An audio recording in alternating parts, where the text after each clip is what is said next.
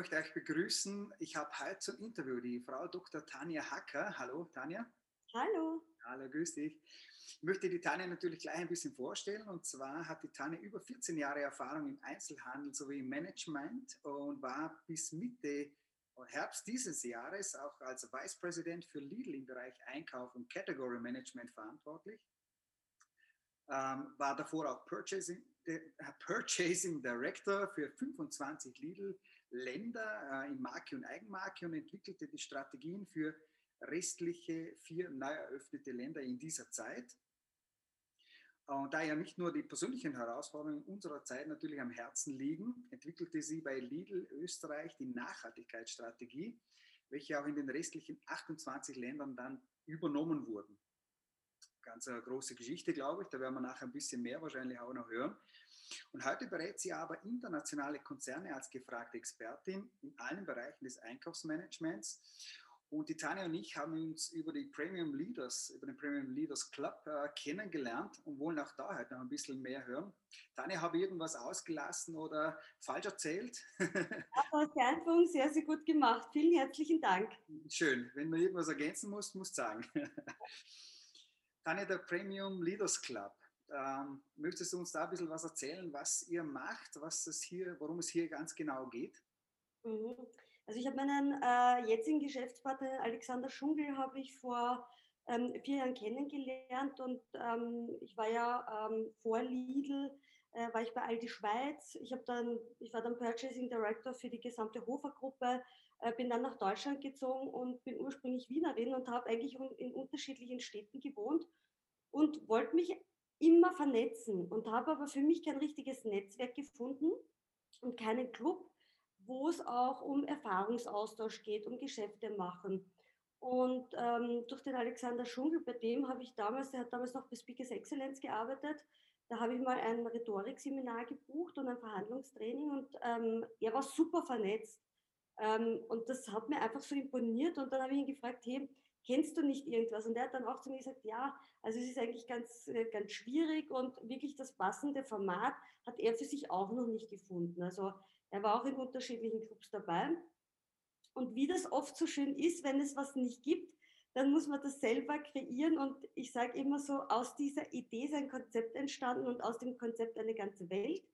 Und wir haben den Premium Leaders Club gegründet und es ist, es soll auch der größte Business Club in der Dachregion werden.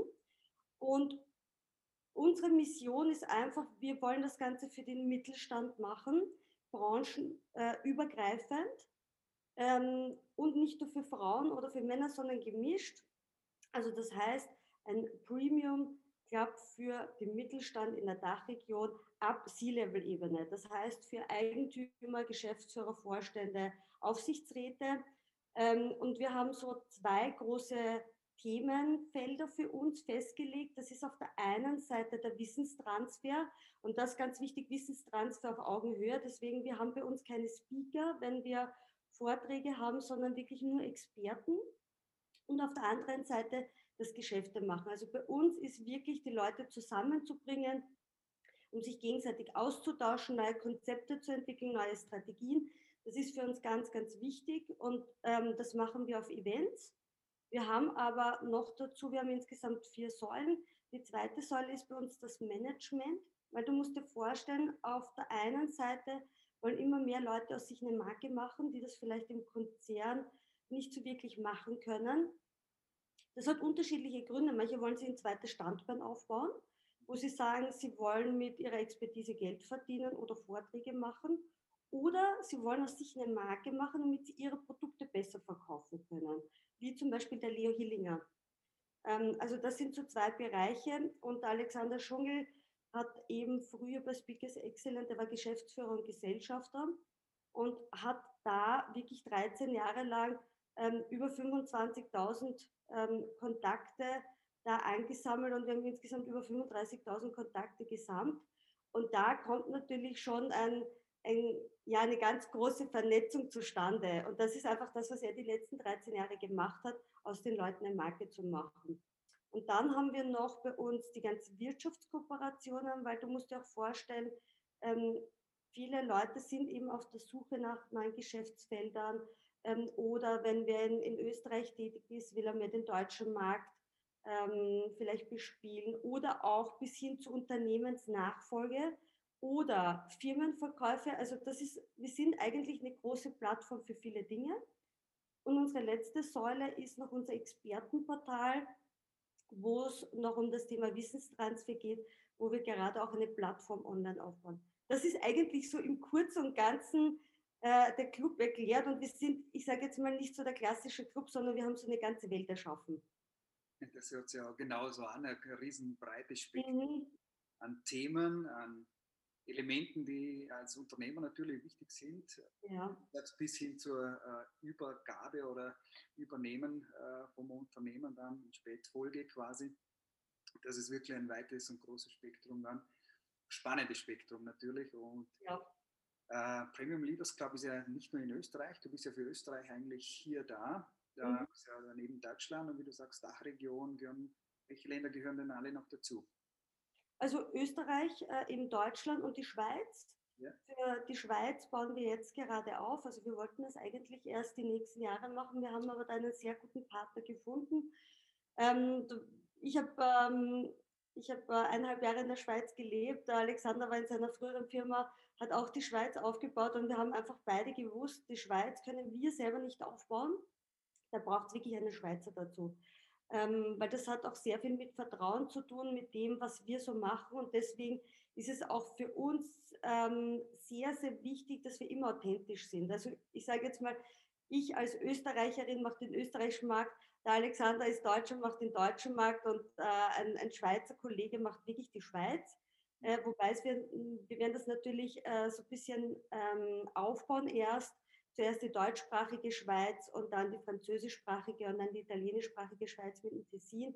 Also da stecken ja sehr viele Konzepte, Strategien dahinter, weil für uns ist eines wichtig, die Qualität so zu halten und für unsere Mitglieder wirklich einen Mehrwert auch zu bieten, was so kein anderer Club auch hat, weil ich sage immer so, wir sind wahrscheinlich so ähm, ja, Uber in der, in der, in der Clubbranche, äh, weil wir machen alles anders, wie es die anderen bis jetzt gemacht haben. Wir haben andere Konzepte. Bei uns steht auch das, das Service wirklich im Vordergrund. Ähm, also wir haben da ganz viele eigene Ideen und wir haben auch noch sehr viel, was kommt. Also ich habe ja auch für unsere Gruppe die, die, die Nachhaltigkeitsstrategie auch äh, gemacht. Also da ist sehr viel im Hintergrund, was noch kommt, was aber auch im Entstehen ist. Und das ist eigentlich sehr schön, ja, auch, auch zu sehen, dass man wirklich alles selber gestalten kann. Also ich sage auch immer, jeder schreibt seine eigene Geschichte, ja, und ähm, wir können alles machen, was wir wollen. Und das ist natürlich äh, bei einem Startup wirklich sehr, sehr toll, weil du wirklich von A bis Z dir von den ganzen Erfahrungen, die ich so die letzten Jahre gemacht habe, ja, habe ich mir alles so rausgenommen und habe mir immer so dieses Beste für uns rausgeholt. Und habe das wirklich neu entwickelt. Und äh, das ist, wenn man wirklich einen Geschäftspartner auch auf Augenhöhe hat, ist das, ist das super. Und wir haben zusätzlich haben wir noch Ambassadoren, von denen wir uns dann auch beraten lassen. Und das hilft uns natürlich extrem, weil du bist dann oft so eingefahren ähm, in deine Idee und denkst dir dann, na, also so wie du das jetzt entwickelt hast, also das ist natürlich jetzt optimal und ähm, dann besprechen wir das mit unseren Ambassadoren und die sagen, naja, habt ihr schon an das oder das gedacht? Und da auch wieder dieser Austausch, ähm, muss ich sagen, das habe ich früher viel zu wenig gemacht in meinen früheren ähm, Positionen und das hilft ähm, extrem viel und das ist auch für mich eine irrsinnige Lernkurve, ähm, was sehr toll ist. Allerdings, ja. Ich, ich weiß das selbst auch, dass immer äh, super ist, wenn du Leute von außen hast, die einfach äh, eine Idee mit reinbringen oder Gedanken mit reinbringen, um äh, etwas zu entwickeln und man dann eben selbst äh, plötzlich der Horizont äh, quasi noch ein bisschen sich erweitert und sagt, ah ja, stimmt. Mhm. Die Idee kann ich auch noch brauchen und das bringt mich dann dorthin oder weiter. Äh, den nächsten Schritt, dann wird es immer interessant und immer spannend und entwickelt sich sehr viel mehr, glaube ich, durch die Ambassadoren in diesem Moment. Ja, das ist so. Mhm. Gut. Ähm, ich möchte kurz auf das Mindset in Bezug auf die, auf die Gesundheitsthematik bei Lidl reingehen. Mhm. Du hast ja gesagt, aber ich habe das am Anfang vorgestellt, äh, du hast dieses Konzept entwickelt für Lidl, mhm. offensichtlich dann so äh, gut und positiv und gut angenommen wurde, dass es auf alle Länder übertragen wurde. Was steckt da dahinter? Ja, man muss sich das so vorstellen, ähm, dass natürlich, es hat so die letzten Jahre, würde ich jetzt mal sagen, also es ist in meiner Beobachtung, hat es eine irrsinnige Veränderung gegeben. Also erstens einmal bei den Mitarbeitern, zweitens einmal bei den Kunden. Im Handel, ich kann mich noch erinnern, war vor, vor, vor 20 Jahren so das Thema vorherrschend, es muss alles billig sein. Von dem ist das auch gekommen. Es hat ganz wenige Konsumenten gegeben, die sich wirklich mit den Inhaltsstoffen beschäftigt haben. Und das äh, hat sich mittlerweile sehr gewandelt. Der Kunde möchte wissen, was ist in den Produkten drinnen, ähm, wie sieht es denn aus mit der ganzen Wertschöpfungskette, wo wird was produziert, ähm, wie ist es mit dem Thema Tierwohl. Also da hat ein, ein, ein sehr großes Umdenken stattgefunden. Und äh, jetzt denkt man sich natürlich, naja, der Discounter legt da jetzt nicht so viel Wert. Und das ist aber wirklich ähm, das komplette Gegenteil. Also ähm, Lidl hat immer schon sehr viel im Hintergrund daran gearbeitet, war aber vielleicht jetzt in früheren Jahren nicht unbedingt der Konzern, der alles nach außen getragen hat, sondern man hat das ähm, intern umgesetzt. Es hat sehr viele Konzepte gegeben.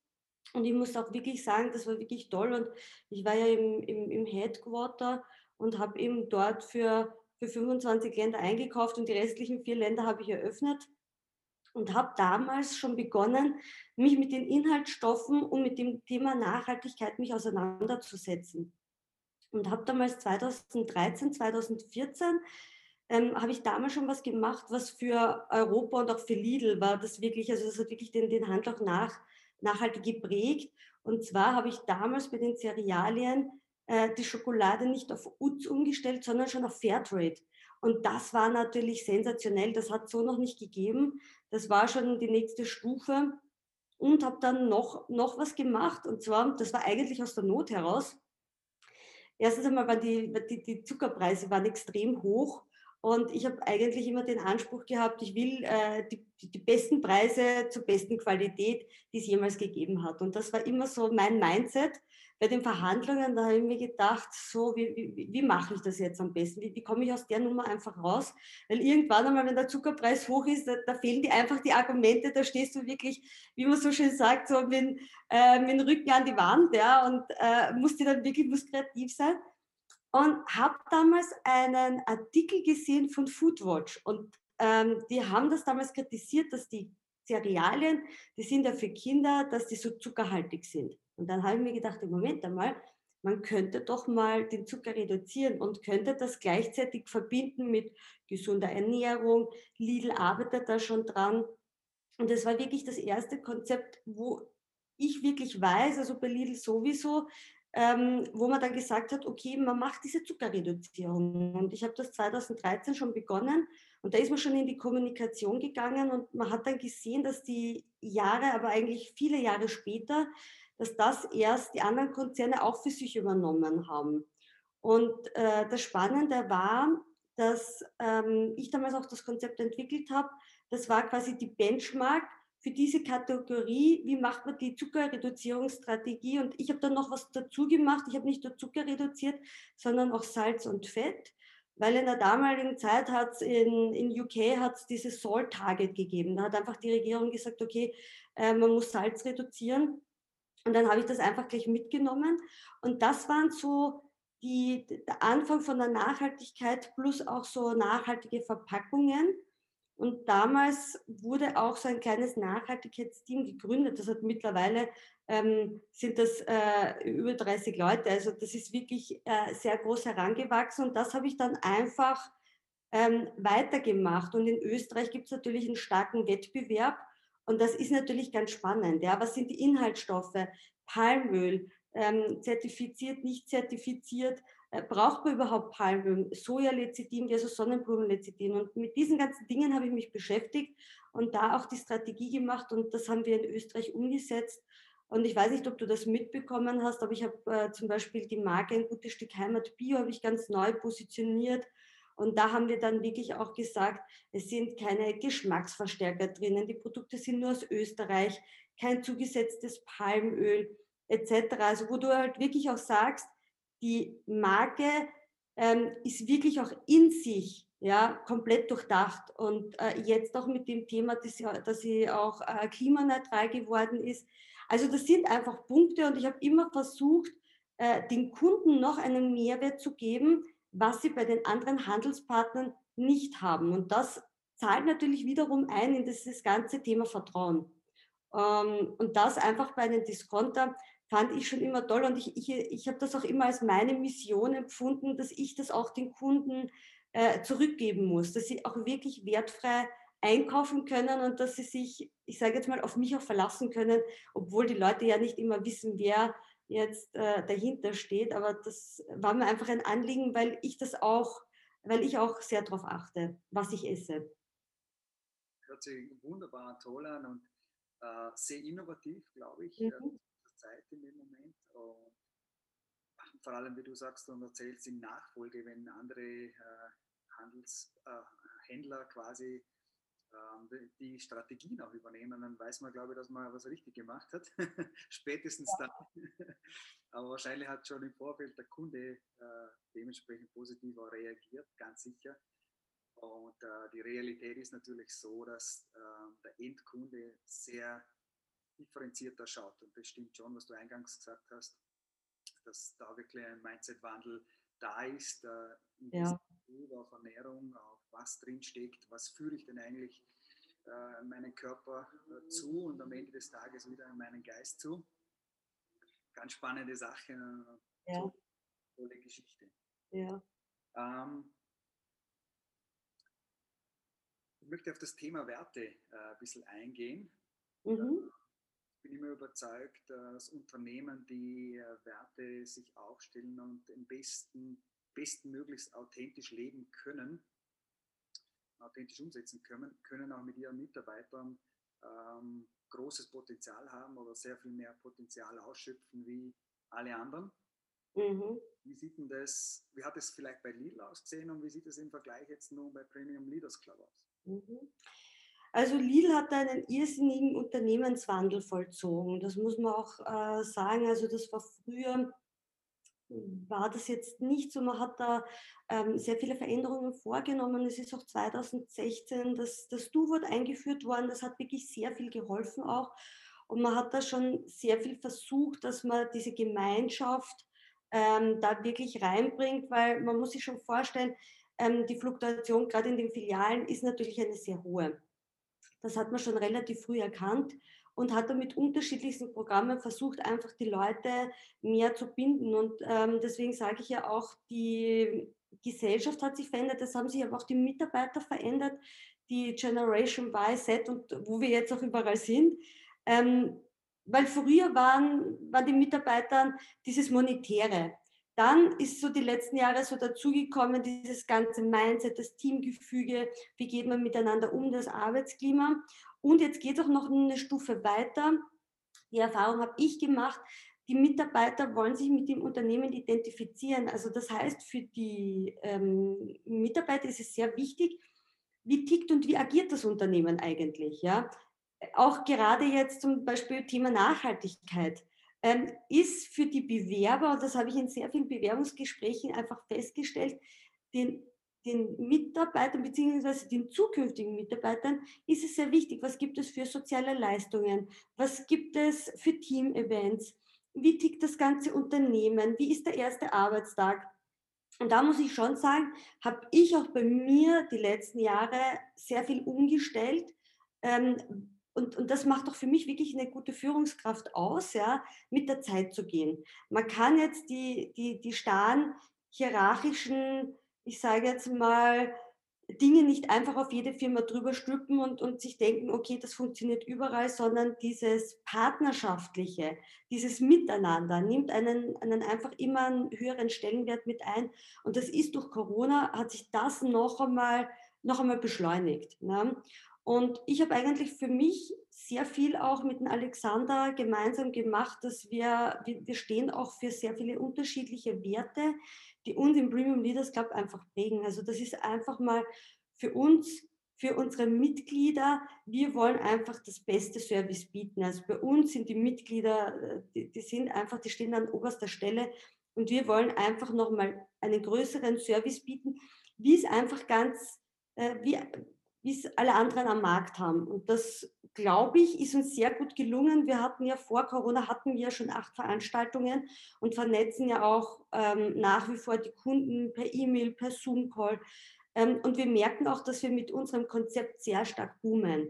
Ähm, und das ist einfach was und auch noch gepaart mit Verlässlichkeit, Kooperationsbereitschaft, das Thema Ehrlichkeit und auch noch in diesem Sinne, wo man sagt, diese Kooperationsbereitschaft ist dieses gegenseitige Unterstützen. Und ich mache bei unseren Postings sehr oft den Hashtag gemeinsam mehr erreichen und das ist es wirklich.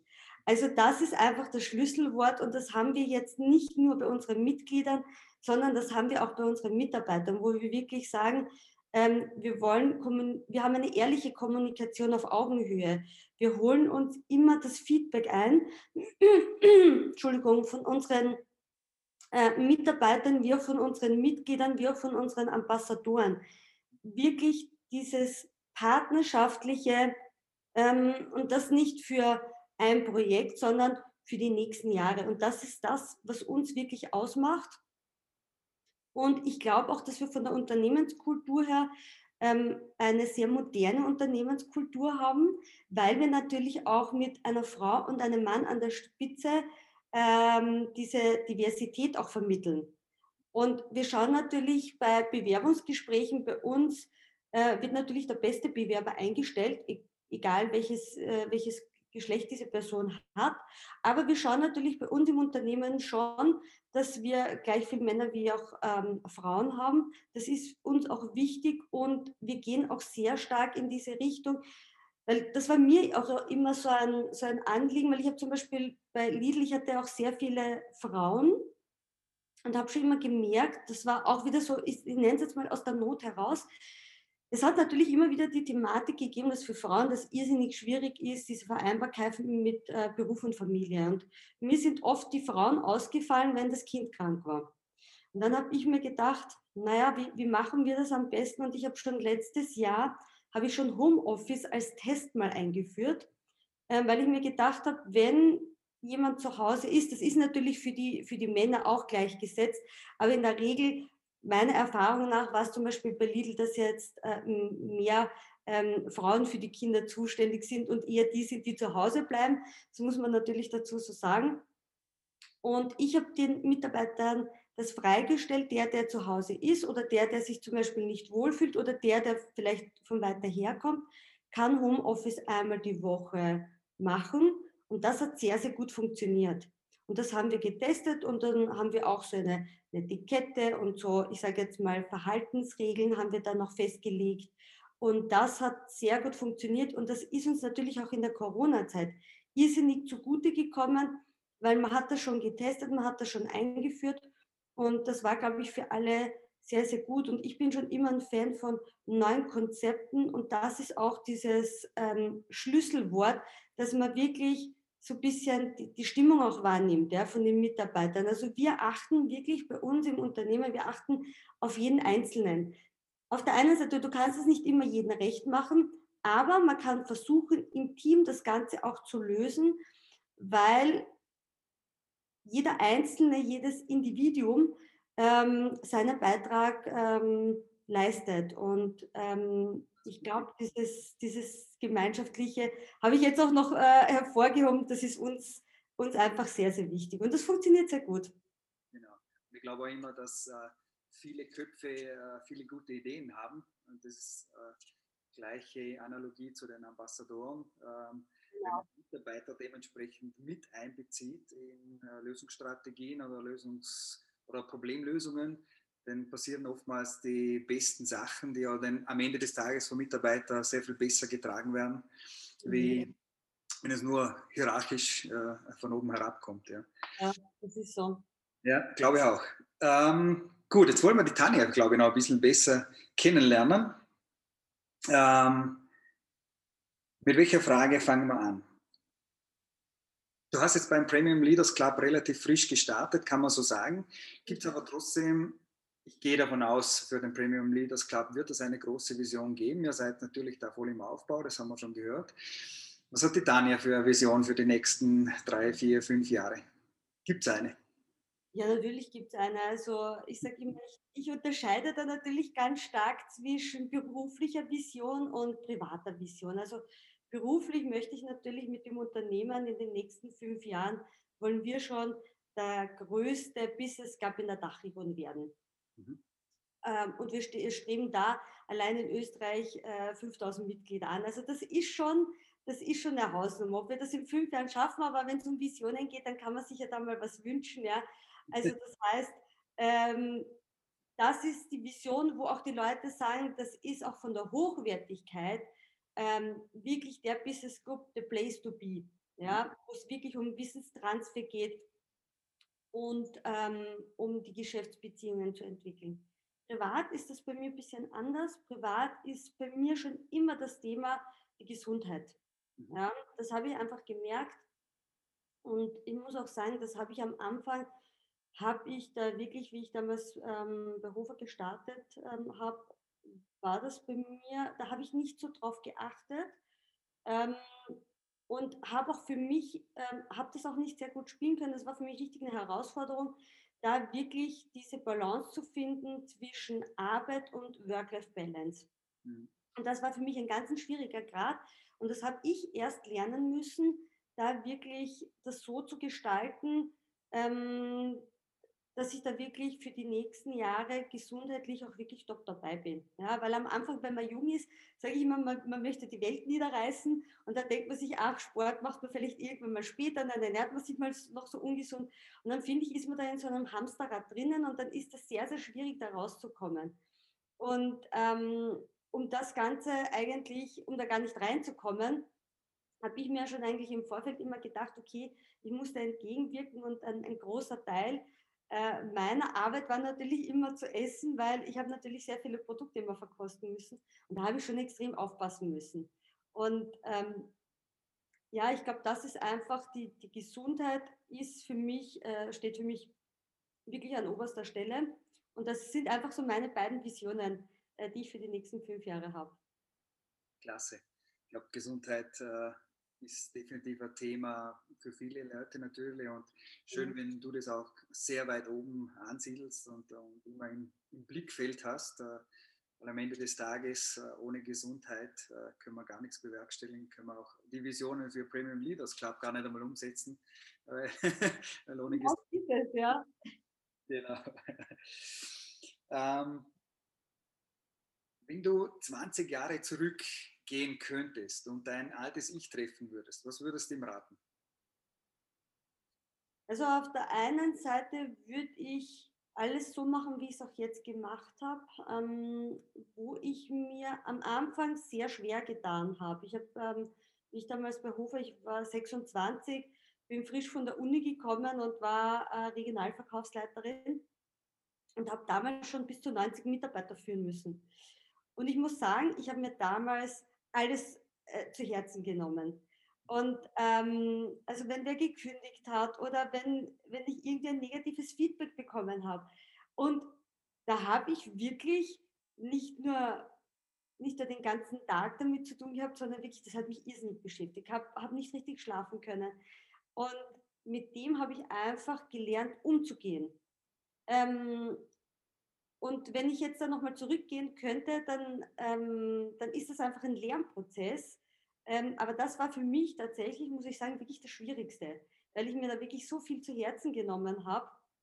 Und da habe ich mir einfach für mich das Leben schwer gemacht, jetzt im Nachhinein. Also ich hätte es auch viel leichter haben können, aber das sind natürlich so die Lernkurven, die man da hat. Ähm, aber ich sage jetzt einmal so, das sind auch alles Dinge, die einen prägen und die einen auch stärker machen. Und von diesen Erfahrungen, jede Erfahrung zählt und von allen lernt man dazu und man macht jetzt äh, den, den gleichen Fehler. Ich sage jetzt mal, ich versuche den gleichen Fehler nicht nochmal äh, zu machen. Ähm, aber das ist einfach das, was, was ich mir selber nochmal raten würde, wenn ich nochmal zurückgehen könnte. Aber sonst würde ich alles komplett gleich machen. Das heißt, du bereust auch nichts. Nein, ich bereue tatsächlich nichts. Ich bin ein, ein, ein sehr reflektierter Mensch. Ich habe aber hm, nichts, ich habe ich hab mir oft überlegt, ich, ich wollte eigentlich immer eine Weltreise machen. Und ähm, habe mir damals gedacht, dass es, es gab schon sehr viele Leute so nach der Uni, die dann ja im Endeffekt dann wirklich den Weg gewählt haben, nochmal irgendwo anders hinzugehen, eine größere Reise. Und ich muss sagen, ich habe mir das finanziell einfach nicht leisten können. Also ich, ich, musste arbeiten gehen. Und ähm, ja, man weiß ja nie, wie, wie, wie, das Leben so spielt. Weil ich mir dann immer denke, wenn ich jetzt die Weltreise gemacht hätte, äh, hätte mich dann bei Hofer beworben, wäre dann vielleicht der Job schon weg gewesen. Ja? Also deswegen, man weiß das oft nicht, weil das ist ja natürlich so eine Kettenreaktion. Es wäre natürlich cool, wenn man so ja, äh, zurückreisen könnte oder vorreisen könnte, also allein diese Zeitreisen. Aber im Endeffekt, ich bin ähm, auf der einen Seite sehr stolz, so wie es gelaufen ist, war natürlich auch immer sehr karriereorientiert. Ähm, und es hat natürlich gepaart mit Fleiß, hat es dann sehr, sehr, sehr gut auch funktioniert in diesen ganzen Karriereschritten.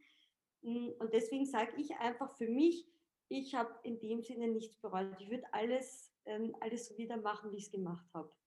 Dann das ist eine gute Geschichte und fühlt sich dann gut an, wenn man selber sagen kann, okay, ich würde es nochmal so machen.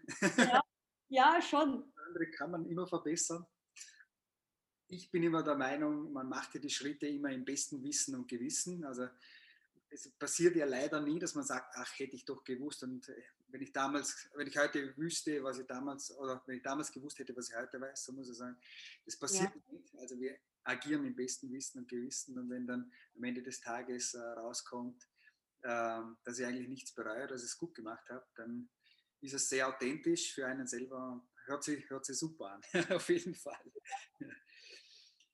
Ähm, Tanja, gibt es irgendwelche Glaubenssätze oder so Motto oder Sprüche, die dich ein Leben lang schon begleitet haben? Oder vielleicht einen ganz konkreten? Ähm, also was ich, ich glaube natürlich, dass, dass viele Dinge äh, eine ganze Person jetzt prägen. Das kommt natürlich auch schon sehr viel aus der Kindheit. Das, das ist mal so. Aber der stärkste Spruch ist wahrscheinlich, ohne Fleiß kein Preis. Also man muss sich mal beweisen, äh, dass man weiterkommen kann. Ähm, ich habe aber gemerkt, das ist ganz spannend bei der jungen Generation, bei den ganzen Bewerbungsgesprächen, hat sich das so ein bisschen meiner Erfahrung nach geändert. Ähm, ich weiß dann nicht, wie es den, wie es den anderen Unternehmen so geht, aber ich habe mich jetzt in letzter Zeit mit sehr vielen Experten auseinandergesetzt und zu dem Thema auch äh, ja, ein bisschen darüber geredet und denen ist es, denen ist es ähnlich gegangen. Du hast in der heutigen Zeit wirklich die Leute, die bei Bewerbungsgesprächen sagen, ja, was, ähm, was bietet denn die Firma dem Bewerber? Was, die kommen da rein und sagen, was bietet mir die Firma? Ja, und das fand ich spannend, weil früher hat man mal gesagt, okay, was kann ich dem Unternehmen bieten, ähm, um da wirklich einmal erstens einmal äh, zu sagen, okay, die Firma ist zufrieden mit einem, man kommt vielleicht in die nächst höhere Position, man hat einen Teil des Unternehmenserfolges selber dazu beigetragen und es ist ganz spannend zu sehen, dieses Mindset, was die Bewerber aktuell gerade haben. Also das heißt, da ist ein irrsinniges Umdenken, aber ich bin da tatsächlich immer so, wo ich gesagt habe, okay, ich war auch immer sehr karriereorientiert und ich wollte auch immer weiterkommen im Beruf und habe wirklich versucht, der Unternehmer im Unternehmen zu sein. Ja, eben mit diesem Grundsatz ohne Fleiß kein Preis. Habe das auch immer von der Perspektive aus gesehen, was, was erwartet sich mein Vorgesetzter von mir und habe natürlich, weil du auch gesagt hast, zum Beispiel das Thema bewusste Ernährung, die ganzen Inhaltsstoffe oder die Zuckerreduzierung, ja, die ganze Nachhaltigkeitsstrategie. Ähm, das war ja ein Konzept, was ich geschrieben habe. Ich habe im ganzen Leben habe ich ja sehr viele Konzepte geschrieben, wo ich mir oft gedacht habe, meine Güte, warum hat man das jetzt nicht umgesetzt? Ja, ähm, das wäre eigentlich äh, so toll gewesen. Ja. Also ich habe in Summe der Dinge habe ich immer sehr viel geschrieben, sehr viele Strategien entwickelt. Das sind aber, wo ich es jetzt auch nicht entscheiden habe können, vielleicht sehr wenig umgesetzt worden. Und das ist einfach das, wo ich mich äh, immer so gesehen habe, was kann ich wirklich für den Unternehmenserfolg beitragen. Ja? Und das ist sicherlich das Größte. Aber ich sage jetzt mal, sonst gibt es natürlich äh, viele Dinge und das, das beginnt schon einmal, ähm, wenn man sich trifft, man gibt die Hand oder einfach diese Wertschätzung gegenüber des anderen. Ich glaube, das hängt schon sehr viel davon auch ab, wie ist man erzogen worden. Und meine Eltern, würde ich jetzt mal behaupten, haben mich sehr gut erzogen. Ähm, und das prägt immer die letzten Jahre. Und man gibt sich dann natürlich selber so den, den, den Feinschliff, äh, Feinschliff. Und ähm, ja, das ist natürlich gerade auch jetzt in dem Segment mit Premium Leaders Club, ähm, wo man natürlich mit sehr vielen Geschäftsführern, Eigentümer, Vorständen, Aufsichtsräten zu tun hat, ähm, ist das natürlich essentiell, dieses auf Augenhöhe zu agieren und da auch wirklich ähm, das Ganze so zu bewegen, dass da der größte Mehrwert auch rauskommt. Ja, also ich weiß jetzt nicht, wie es dir da geht, aber ich glaube, es bringen einen immer so mehrere Glaubenssätze auch, ja, für, für das ganze Leben einfach. Ganz klar. Ja, es gibt immer irgendwelche ganz speziellen, äh, die einen immer wieder begleiten, die einem immer im Kopf äh, rumschwirren. Ohne Fleiß kein Preis ist sicher ein, ein Klassiker auch äh, mhm. für viele, ähm, der einen natürlich dann auch daran hält, wirklich zu machen, zu tun, auch wie du gesagt hast, den Wert selber auch zu bieten, dem Unternehmen oder je nachdem äh, den Partnern oder wo man immer da drin steckt. Ich habe jetzt sehr spannend auch gefunden, diesen äh, Mindshift-Wechsel eigentlich, den du erzählt hast von den Mitarbeitern. Und das sehe ich schon auch so, dass es sehr spannend ist, dass Menschen da ganz anders denken heutzutage und nicht nur äh, eben welchen Wert bringe ich und was bekomme ich für ein Geld oder was für einen Lohn, sondern eben was bietet die Firma vielleicht oder ich verbinde das manchmal so mit der italienischen Denkweise, ähm, die arbeiten fürs Leben und, nicht, und leben nicht für die Arbeit.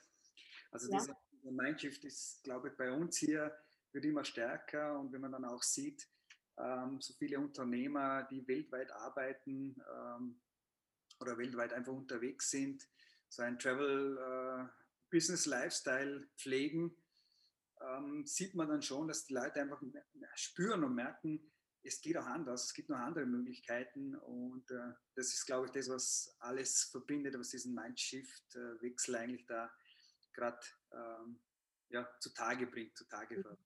Ja, das ist schon spannend. Also ich meine, äh, man sieht das ja immer wieder, gerade vom Silicon Valley, kommen ja ganz viele Ideen. Ne? Und ähm, das versuchen natürlich viele Unternehmen auch dann so auf sich so umzustülpen. Und das ist aber immer der falsche Weg, weil es muss schon wirklich authentisch auch sein. Also mhm. man kann jetzt nicht einfach was machen, das ist so wie manche, manche Firmen einfach einen Online-Shop machen und dann bieten sie einfach nur die Produkte da an, die sie auch im Geschäft haben und denken, naja gut, und äh, jetzt ist der Online-Shop geschaffen. Ja? Also da braucht es ja viel mehr, um das Ganze dann wirklich sehr gut auch funktioniert. Mhm. Ganz, ganz klar und ganz klar, klassisch. Mhm. Ähm, zum Abschluss, gibt es vielleicht noch irgendein Buch, äh, das du uns empfehlen kannst, was dich vielleicht auch ein bisschen geprägt hat über die Zeit? Also was natürlich immer sehr gut ist, ähm, das habe ich schon in der, in der Uni mal gelesen und das ist natürlich jetzt gerade für den Einkauf, ähm, ist jetzt das, das, das Harvard-Konzept. Und ähm, das ist für mich einfach so was, das habe ich fortgeführt. Das habe ich jetzt zum Beispiel für meine Vorträge, äh, für meine ganzen Verhandlungstrainings, habe ich das einfach ähm, nochmal für mich selber überarbeitet mit meinen ganz eigenen Erfahrungen. Aber das ist eigentlich eine sehr, sehr gute Basis für den Einkauf und für Verhandlungen. Das kann man auch ähm, privat für Verhandlungen nutzen, egal in welchem Bereich, weil ich sage jetzt mal, das beginnt ja schon äh, in der Verhandlung, vielleicht bei einer Partnerschaft, was macht man jetzt am Wochenende? Und das, glaube ich, ist einfach ein, ein, ein, sehr spannendes Buch und auch ein, ein sehr zeitloses. Mhm. Ähm, und sonst muss ich sagen, ich bin die letzten Jahre bin ich weniger auf Bücher unterwegs. Ich höre mehr Podcasts, mhm. ähm, auch in deine Richtung, weil das für mich natürlich auch einfach äh, was mit Convenience zu tun hat, weil ich sitze natürlich äh, ähm, sehr viel im Auto und da ist es, da kann ich einfach beides kombinieren. Und de deswegen finde ich einfach, Podcast ist für mich jetzt der modernere Weg. Ähm, also es wird nie ein Buch ersetzen, das muss ich auch dazu sagen. Aber es ist natürlich, wenn man sehr viel unterwegs ist und wenig Zeit hat, aber trotzdem ähm, die beiden Dinge verbinden möchte, finde ich natürlich einen Podcast sehr, sehr spannend. Super. Mhm. Ich bin auch Podcaster, Podcast-Hörer, äh, liebend gern, weil äh, wirklich sehr bequem natürlich gleichzeitig ist und es sich immer gut äh, ein- und umsetzen lässt. Ich habe für mich selber immer Schwierigkeit gehabt, Bücher zu lesen oder kontinuierlich Buch, Bücher zu lesen. Deswegen ist die Podcast und Audible und diese Geschichten, Hörbücher zu hören, sehr viel bequemer und, und besser umzusetzen auch. Zum Abschluss hätte ich noch eine spezielle Frage. Was hat dich in der letzten Zeit, letzten Tage, letzte Woche, vielleicht Monate am stärksten berührt? Natürlich die gesamte Situation, ja, durch Corona geprägt. Das, ähm, das ist, glaube ich, in, den, in, den, in der gesamten Menschheit, in der Bevölkerung ähm, auf dieser Erde ist das natürlich ein, ein, ein Riesenthema. Ähm, ich muss persönlich sagen, ich habe im Familienumfeld und im Bekanntenkreis, ich habe keinen einzigen Corona-Erkrankten. Also ich bin da so ein bisschen außen vor, aber ich bekomme das natürlich durch die Medien ähm, und durch ähm, ja, Geschäftspartner bekomme ich das sehr stark mit. Und es berührt einen jedes, jedes Schicksal, das ist natürlich ganz klar. Und da hat natürlich, ich sage jetzt mal, die Gesundheit nochmal einen ganz anderen Stellenwert auch bekommen, weil man einfach sieht, wie schnell das Ganze auch, ähm, auch gehen kann. Also ich sage jetzt mal, im, im Februar war das, ich nenne es jetzt mal, war die Welt noch in Ordnung und im März hat das so, so begonnen und dann war auch schon der Lockdown. Das hätte sich so ähm, keiner gedacht. Und ich muss auch dazu sagen, ich war in dem Lockdown, ich war in Thailand. Ich habe nach, nach, nach vielen Monaten habe ich endlich wieder mal Urlaub gemacht und habe damals noch beim Außenministerium angerufen und die haben da damals zu mir gesagt, nein, es gibt keine Reisewarnung. Und ich war in Thailand und da war der Lockdown in Österreich. Und ähm, habe das äh, damals von der Ferne beobachten können und damals haben alle zu mir gesagt, ja und oh mein Gott und äh, buch sofort einen, einen Flug zurück und habe das damals mit der Austrian Airlines geregelt und ich muss auch dazu sagen, das war auch wirklich toll. Äh, die haben mich dann ähm, auf einen, auf einen Flug, auf einen anderen Flug umgebucht, das war überhaupt kein Thema. Aber man hat dann natürlich schon so ein bisschen, das war das erste Mal in meinem Leben, wo ich außerhalb von Österreich war, wo ich eine Unruhe gespürt habe in mir selber. Weil sonst bin ich schon einer, der sehr gelassen ist. Aber da habe ich mir tatsächlich gedacht, ich habe viele auf der Reise getroffen, die gesagt haben, ja, und ihre Flüge sind äh, gestrichen worden und sie kommen einfach nicht mehr nach Hause. Und da muss ich sagen, habe ich schon bis zur letzten Minute so ein bisschen ja, ähm, gebankt, ob das dann auch wirklich funktioniert und war dann auch, ähm, ich fliege oder ich bin ja immer sehr, sehr viel geflogen und würde jetzt einmal sagen, ich bin da routiniert und konnte mich aber am Vorabend, ich konnte mich online nicht einchecken. Da gab es immer eine Fehlermeldung mit, bitte wenden Sie sich an den Service Desk. Und da muss ich sagen, puh, also äh, da konnte ich wirklich auch nicht beruhigt schlafen, weil äh, du musst dir vorstellen, äh, es, es haben mir Leute im Hotel erzählt, äh, Standby-Plätze. Ja, sie sind auf dem 70. Standby-Platz. Also sie kriegen einfach keinen, keinen Flug zurück, weil es gibt einfach keine. Ähm, und ja, also da war einfach bei mir eine irrsinnige Unruhe da. Und deswegen war ich ähm, umso erleichterter, wie ich dann am Flughafen war, konnte ich ganz normal einchecken, bin auch zurückgeflogen. Und da habe ich dann eigentlich das Ausmaß erst festgestellt. Ähm, weil ich bin am Flughafen angekommen, ich, ich habe ein Taxi genommen, normalerweise ähm, hole mich meine Eltern ab oder Freunde. Das war nicht so und bin dann auch in meine Wohnung gefahren und habe dann den, den Aus, dieses Ausmaß erst so richtig festgestellt, weil ich sage jetzt mal, in Thailand, da war die Welt jetzt noch so in Ordnung. Ähm, die ersten Anfänge hat man gespürt. Und das ist eigentlich das, wo ich glaube, die gesamte Menschheit äh, gesehen hat, es kann sehr schnell gehen, das komplette Leben kann sich sehr verändern und auch bei uns natürlich im Club hat mich das natürlich auch bewegt, ähm, dieses Change Management. Ja?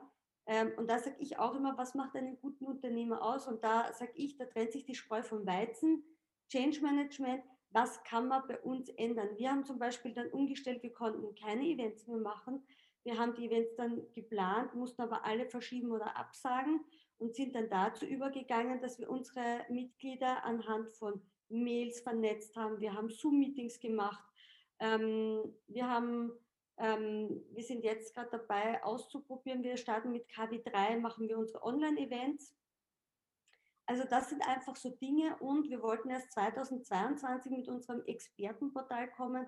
Das wird auch eine Kombination mit Videos und Podcasts sein. Dieser Wissenstransfer von Unternehmer für Unternehmer. Ähm, da kommen wir mit Ende ersten Quartal. Also wir haben das jetzt schon bauen lassen ähm, und wird gerade programmiert.